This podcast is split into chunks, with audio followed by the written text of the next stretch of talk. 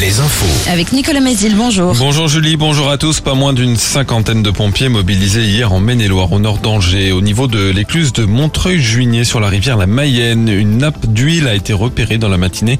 S'étalant sur 7 km, des barrages filtrants ont été déployés. La pollution provient de l'entreprise Constellium, située 2 km en amont de l'écluse. Elle a fait appel à une société de pompage dans l'après-midi. La direction affirme regretter cet incident et a lancé une enquête interne. Une enquête judiciaire est également en cours. En Vendée, l'enquête se poursuit après l'agression de trois jeunes poignardés dimanche au petit matin à la sortie d'une boîte de nuit de Saint-Jean-de-Mont. L'un d'eux a pu rentrer chez lui. Les deux autres sont toujours soignés à La Roche-sur-Yon.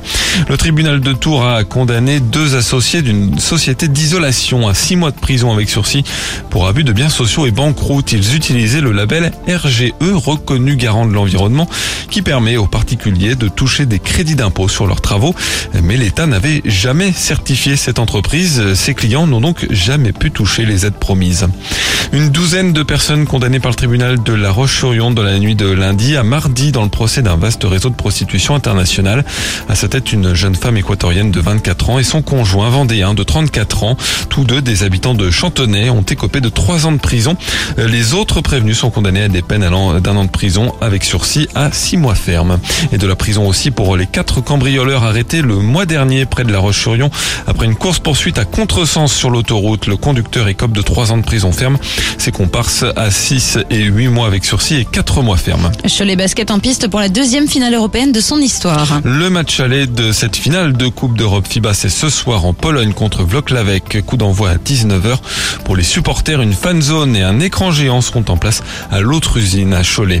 En Pro B, Angers s'est incliné d'un petit point sur le parquet de Chalon-Rhin. Son National 1 saison terminée pour Chaland, battu hier à Lyon.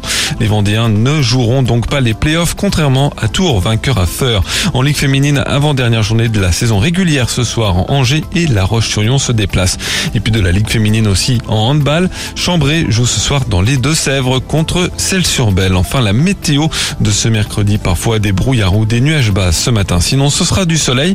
Quelques nuages passagers pourront parfois donner quelques rares gouttes de pluie cet après-midi. Les maxi entre 19 et 21 degrés. Très bonne matinée à tous.